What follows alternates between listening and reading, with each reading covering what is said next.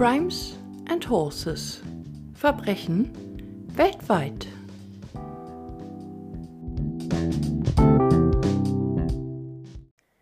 Hallo ihr Lieben, mein Name ist Katja und ich heiße euch herzlich willkommen zu meinem True Crime Podcast Crimes and Horses.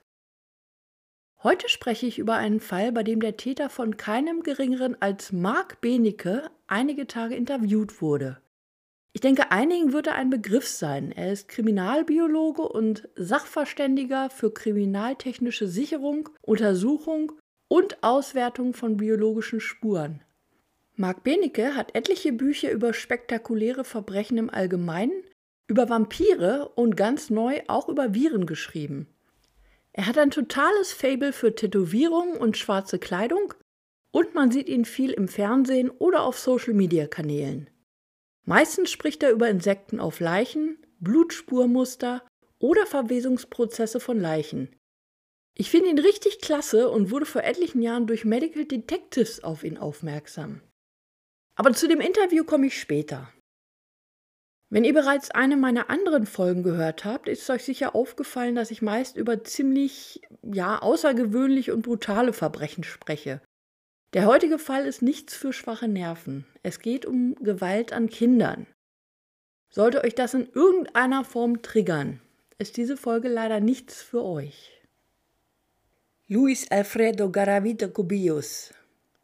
Ja, ich kann kein Spanisch, man hört es auch, aber ich mag die Sprache gerne und ja, ich habe mein Bestes gegeben. Kurz Garavito genannt, ein Name, der hierzulande nicht mehr allzu bekannt ist. Dabei steht er für eines der schlimmsten Verbrechen, das ein Mensch je begangen hat. In seinem Heimatland Kolumbien wird Garavito als La Bestia, die Bestie, bezeichnet. Sieben Jahre, von 1992 bis 1999, sorgt er in seinem Land für Schrecken.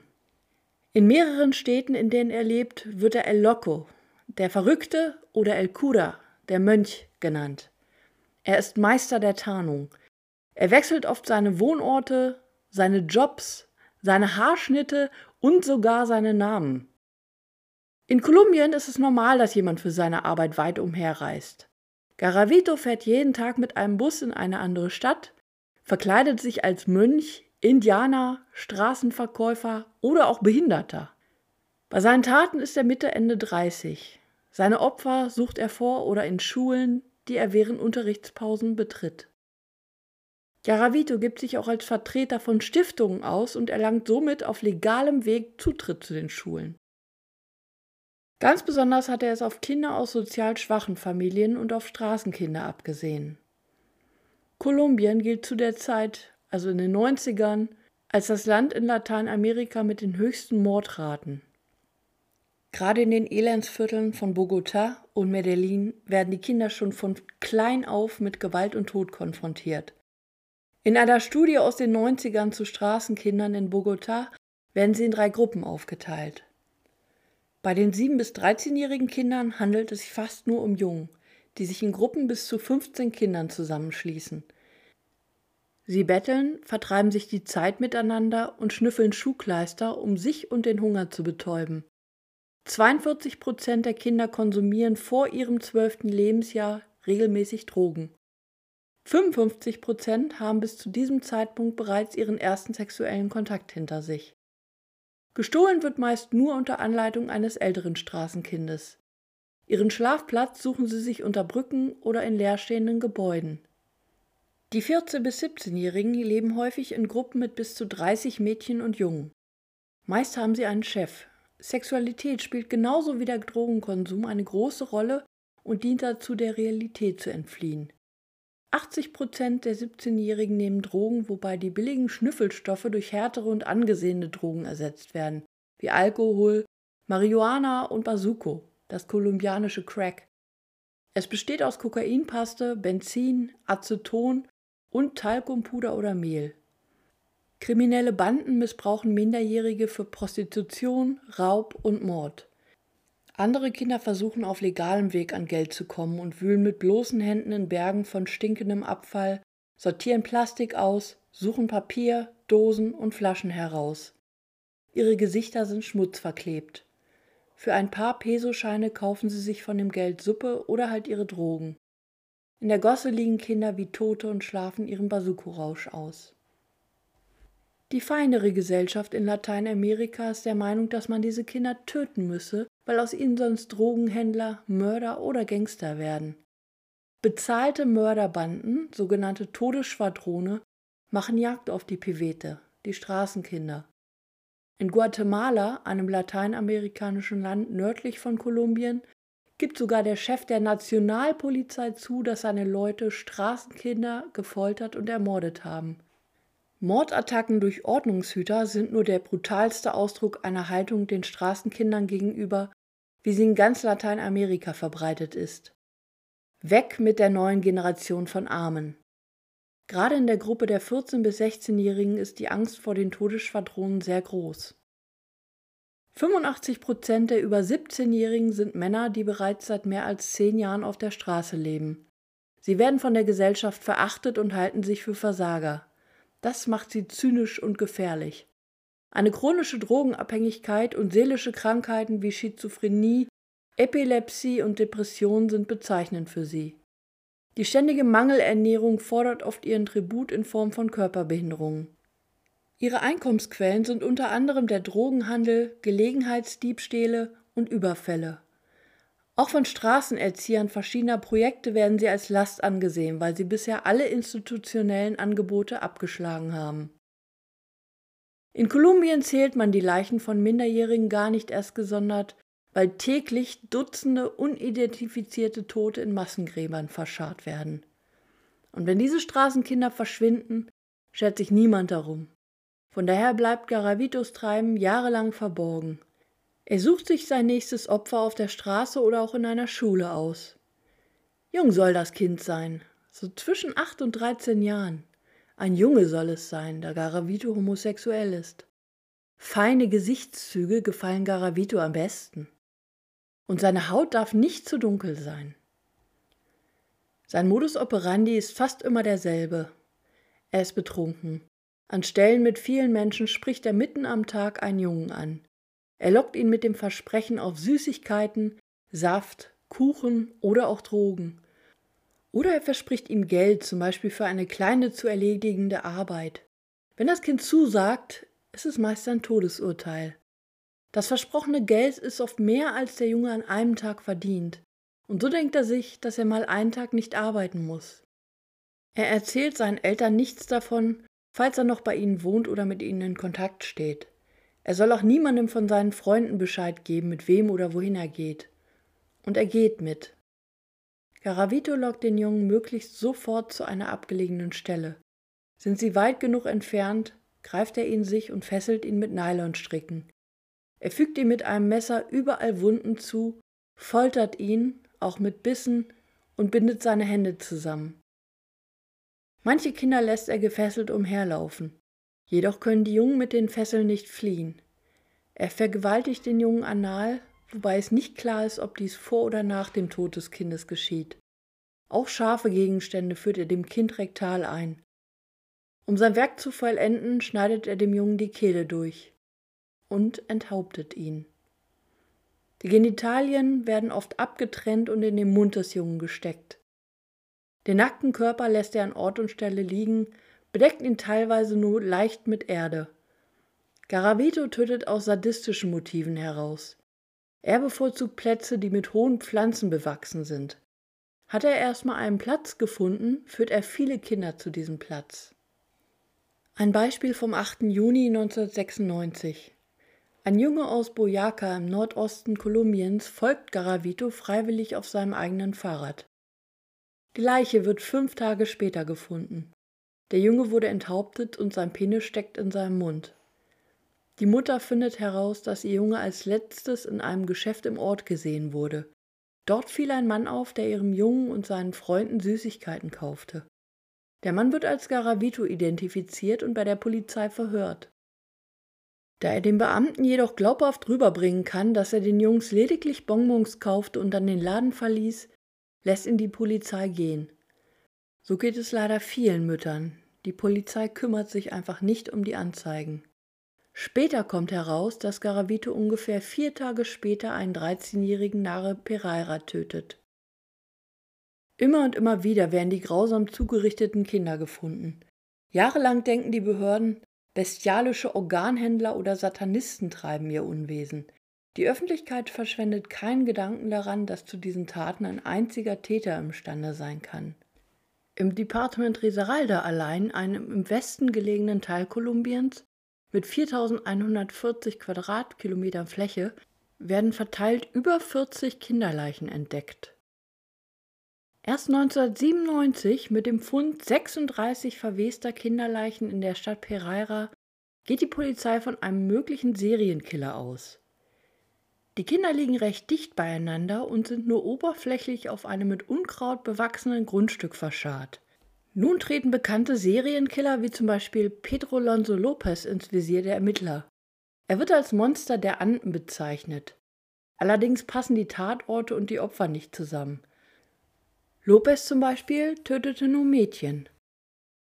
Typisch für Garavito ist die Enthauptung seiner Opfer. Außerdem fällt auf, dass viele Verletzungen der Weichteile mit einem alten oder stumpfen Messer zugefügt werden, wobei der Mörder seine Opfer nicht aufschneidet, sondern ihnen etliche Stichverletzungen zufügt. Das Profiling bzw. wie es in Deutschland heißt, die operative Fallanalyse gibt es zu dem Zeitpunkt aus finanziellen Gründen in Kolumbien nicht. In der umfangreichsten Ermittlung der kolumbianischen Geschichte prüft die Polizei Hotel- und Busrechnungen, Telegramme und Zeugenaussagen. Garavito hielt sich zwar nachweislich mit falschem Namen immer dort auf, wo Kinder verschwanden, aber man kann ihm nichts nachweisen bis eines Tages ein Obdachloser eine versuchte Vergewaltigung eines Jungen mitbekommt und einschreitet. Am gleichen Tag fällt mehreren Taxifahrern ein Mann auf, der zu der Beschreibung des Jungen passt. Im April 1999 wird Garavito Cobea in Villavicencio festgenommen. Die Polizei findet heraus, dass Garavito mit einem falschen Personalausweis unterwegs ist. Er verstrickt sich auch sonst in Widersprüchlichkeiten. Es kommt zu einer Gegenüberstellung mit dem Jungen, der ihn auf Anhieb wiedererkennt. Aufgrund dessen steckt die Polizei ihn ins Gefängnis. Als dann auch noch eine Verwandte Garavitos der Polizei eine Schachtel gibt, die sie für ihn aufbewahren soll, kommt die ganze Sache ins Rollen. Er steht zwar bereits seit langer Zeit auf der Liste der verdächtigen Mörder, aber bis dahin kann die Polizei ihm nichts nachweisen. In der Box werden jedoch zum einen kryptische Notizen gefunden, zum anderen enthält sie ausgeschnittene Passfotos etlicher verstorbener Kinder. Außerdem finden die Polizisten darin einen Kalender mit kryptischen Notizen.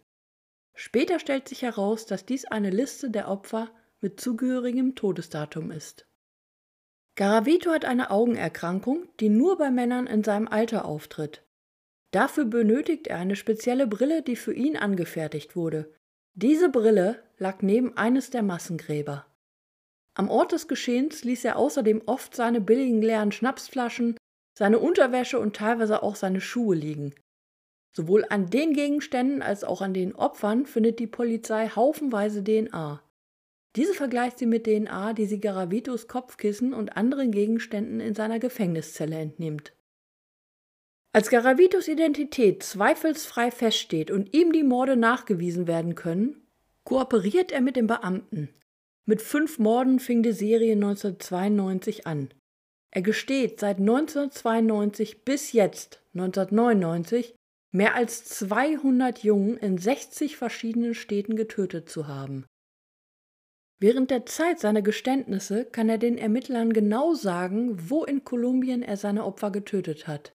Er teilte die einzelnen Leichenfundorte jeweils in Sektoren ein. In jedem Sektor ließ er eine Kinderleiche zurück. Garavito ist in der Lage, sehr detailgenaue Karten von den Umgebungen zu zeichnen. Er scheint ein intelligenter Mann zu sein, was sich auch aus der hohen Zahl seiner Opfer schließen ließe. Er konnte sie nur von den anderen Menschen weglocken, indem er sich in eine Rolle begab und den Jungen etwas vorspielte. Andererseits ist diese hohe Opferzahl auch nur möglich gewesen, weil Kolumbien einfach ein armes Land ist, viele Kinder unter dem Existenzminimum leben und sie sich von Geschenken oder versprochenen Jobs schnell beeinflussen lassen. Garavito tötete vermutlich auch etliche Jungen im Nachbarland Ecuador, wo er einige Zeit lebte. Nach der Festnahme vergleicht eine vierköpfige Sondereinheit aus der Provinz Armenia ähnliche Morde in ganz Kolumbien. Aus dieser Provinz stammt Garavito ursprünglich und dort fielen ihm auch viele Jungen zum Opfer. Einige hundert Fälle werden untersucht. Aber das große Problem dabei ist, dass die meisten Kinder nie identifiziert werden können. Röntgenaufnahmen der Zähne gibt es nur von wenigen Kindern. Außerdem liegen von den meisten keine Aufzeichnungen über die Verletzungen vor, die ihnen zugefügt wurden. Bei einigen wenigen führt die Rechtsmedizin von Bogotá eine Gesichtsrekonstruktion durch. Letztendlich wird er bis 2003 für 160 Tötungen zu 2600 Jahren Gefängnis verurteilt. Garavito muss nie vor Gericht erscheinen. In Kolumbien wird es bei geständigen Tätern und passenden Beweisen so gehandhabt, dass keine persönliche Anwesenheit nötig ist. Allerdings heißt das nicht automatisch, dass er für den Rest seines Lebens hinter Gittern bleibt. Bei einer Reform in Kolumbien im Jahr 2000 wird beschlossen, dass ein Mensch weder hingerichtet noch länger als 40 Jahre in Haft bleiben darf. Bei guter Führung hat er somit weit vorher eine Chance auf Freilassung. Im Gefängnis hält man Garavito von anderen Strafgefangenen fern. Vergewaltiger und Kindermörder stehen auch in Kolumbien in der Hierarchie ganz unten. Man hat Angst, Garavito könne von Mitgefangenen ermordet werden. Während Psychiater aus der ganzen Welt mit Garavito sprechen wollen, ist er für die Einheimischen lediglich ein Monster. Selbst die kolumbianischen Ärzte wollen ihm nicht einmal Blut abnehmen. Er verkörpert alles, wofür die kolumbianische Gesellschaft nicht stehen will. Offiziell gibt es weder Transsexuelle noch Schwule oder Lesben. Und jeder Mensch liebt seine Familie. Garavito ist homosexuell und tötet Kinder, weil er sie liebt. Auch der bekannte Kölner Kriminalbiologe Marc Benecke schreibt ihn an. Erst drei Jahre später, im Frühherbst 2002, stimmt Garavito einem Treffen zu. Vor dem Gefängnis von Villavicencio blicken Benecke und sein Übersetzer auf fünf Meter hohe Mauern mit messerscharfem Stacheldraht. Es dauert eine Weile, bis sie in einem käfigartigen Raum geführt werden, in dem bereits sechs Männer warten. Nur einer von ihnen sieht gepflegt aus und trägt saubere Kleidung. Der erste Gedanke, dass dies der Gefängnisdirektor ist, bestätigt sich nicht. Einer der Wärter zeigt auf den Mann und stellt ihn als Garavito vor. Ein auf den ersten Blick sehr offener, freundlicher Mann, der Ruhe ausstrahlt. Benike verfolgt das Ziel, die Spuren mit den Verbrechen abzugleichen, lässt Garavito aber von sich aus auch viel erzählen. Garavito zeigt Mark Benike ein Bild seiner Familie, fängt an zu weinen und meint, dass er sie wohl nie wiedersehen wird. Nur einen kurzen Augenblick später steckt Garavito das Foto weg und beginnt zu grinsen. Wie Benecke im Laufe der Gespräche feststellt, kann sich sein Gegenüber einfach nicht lange auf ein Thema konzentrieren. Er denkt im nächsten Moment schon wieder an die nächste Sache. So auch als Garavito ihm einen Zeitungsartikel über den Missbrauch von Kindern durch ihre Eltern zeigt, zu dem er sich an der Seite einige Notizen gemacht hat. Mark Benige fragt ihn dazu, warum das seine Aufmerksamkeit erregt hat. Von Garavito kommt, Nichts. Er antwortet nicht und geht über zum nächsten Thema, als hätte er die Frage nicht gehört. Da er im Gefängnis keine psychologische Behandlung erhält, ist er nicht in der Lage, über persönliche Dinge zu sprechen. Insofern bemerkenswert, weil Garavito selbst als Kind von seinem Vater sexuell missbraucht und geschlagen wurde. Garavito hatte nach außen auch eine andere Seite. Er lebte zeitweise in den Städten mit Frauen zusammen, die selbst Kinder haben. Er behandelte die Kinder wie seine eigenen, war lieb zu ihnen und hatte laut den Frauen sogar Spaß daran, mit ihnen zu spielen. Von den Müttern kamen nie Beschwerden in der Hinsicht eines sexuellen Missbrauchs. Wahrscheinlich lebte er mit den Frauen platonisch zusammen. Die ersten beiden Tage erzählt er stolz von seinen Morden. Ohne gefragt zu werden, gibt Garavito aber auch an, dass er keine weiteren Morde mehr begehen wird, wenn er aus dem Gefängnis kommt. Er scheint aber keine Reue zu fühlen. Benecke stellt fest, dass sein Gegenüber ein antisozialer Narzisst ist und ihm die anderen Leute nicht sonderlich interessieren. Für ihn sind nur seine eigenen Interessen relevant. Benecke kann sich bestens auf ihn einstellen, da solche Typen von Menschen recht vorhersehbar sind. Man darf sich nur nicht an deren Einstellung Menschen gegenüber stören. Mark ist überzeugt, dass Garavito nicht nur Kinder, sondern auch viele Erwachsene umgebracht hat, die ihn bei seinen Taten beobachteten oder ihm gefährlich werden konnten. Er geht von über 300 Toten aus. Am dritten Tag erscheint Garavito mit selbstgemalten Punkten in seinem Gesicht. Er beschwert sich über das Essen und berichtet Benike, es würde ihn krank machen. Benike soll ihm Essen aus der Cafeteria des Gefängnisses holen. Da dieser das verneint, hat Garavito auch keine Lust mehr, groß weiter zu erzählen. Am folgenden Tag ist dann Schluss mit den Gesprächen. Analysieren lassen will er sich auch nicht weiter. Allerdings trifft sich Mark Benecke auch mehrmals mit Ermittlern und Garavitos Sozialarbeiter, um weitere Details zu erfahren. Mittlerweile sitzt Garavito im Hochsicherheitsgefängnis La Tramacua in Valledupar im Norden Kolumbiens. Er soll an Leukämie erkrankt sein und immer wieder ins Krankenhaus eingeliefert werden. Über die Länge von Garavitos Gefängnisaufenthalt fand ich unterschiedliche Angaben. Im Artikel von Marc Benecke steht das mit den 40 Jahren und der vorzeitigen Entlassung bei guter Führung. Allerdings ist der Artikel von 2005. Manche sagen, dass er 2022 rauskommt, also in einem Jahr. Andere sagen, dass er ab 2023 das Recht auf Bewährung hätte, das kolumbianische Recht dies aber bei Tätern ausschließt, die Verbrechen an Kindern begehen. Und dass diese auch erst nach 40 Jahren rauskommen. Ich fand leider auch nirgends eine Info, ob sich das kolumbianische Gesetz seit 2005 geändert hat. Das finde ich jetzt ziemlich unbefriedigend, aber ich denke, wenn der 2022 tatsächlich aus dem Gefängnis entlassen wird, geht das durch alle Medien. Sollte ich das hören, gebe ich euch auf jeden Fall Bescheid. Ja, ein sehr krasser Fall, der damals in Kolumbien auch zu kontroversen Diskussionen über die Todesstrafe führte. Die gab es in Kolumbien nicht, es waren allerdings viele Menschen dafür, sie aufgrund von diesem Fall einzuführen, was aber letztendlich nicht geschehen ist. Wie denkt ihr denn darüber?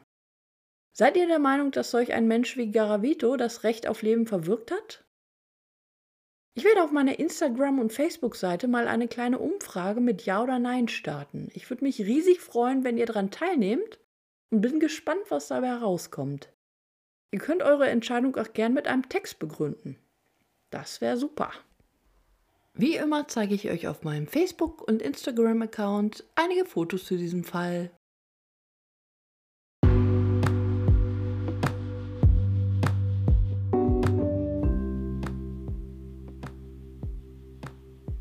Auch für die Nicht-Pferdeleute unter euch gibt es heute in meinem zweiten Teil mal ein paar interessante Fakten, die mit Pferden zu tun haben. Wir fangen mit Philipp an. Wenn jemand von euch selbst Philipp heißt oder ihr einen Freund oder Bekannten habt, der so heißt, könnt ihr ab sofort ein bisschen klug scheißen.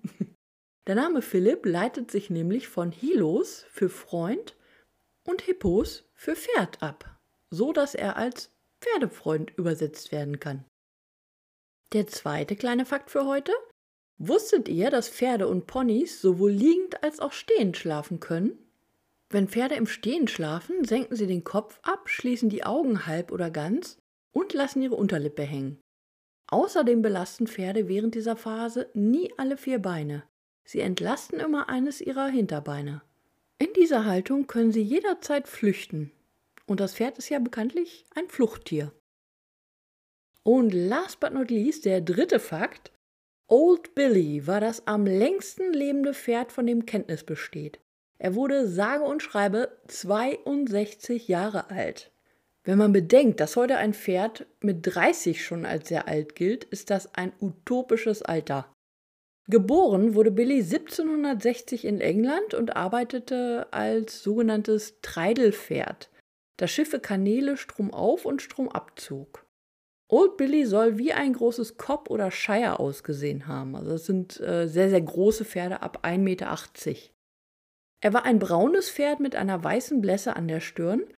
Billy starb am 17. November 1822. Sein Kopf wurde präpariert und kann noch heute im Museum von Bedford angesehen werden. Seine Knochen aus dem Kopf hingegen sind im Museum von Manchester ausgestellt. Bisschen ungewöhnlich, aber ja, irgendwie finde ich es gut, dass man das auch heute noch anschauen kann. Auf meiner Facebook- und Insta-Seite werde ich euch ein Foto von Billy zeigen. Er sieht ein bisschen anders aus als ein normales Pferd. Also er hat einen relativ komischen Kopf, aber das kann natürlich auch durch die Präparation sein. So, ihr Lieben, wir sind allmählich am Ende dieser Folge angelangt.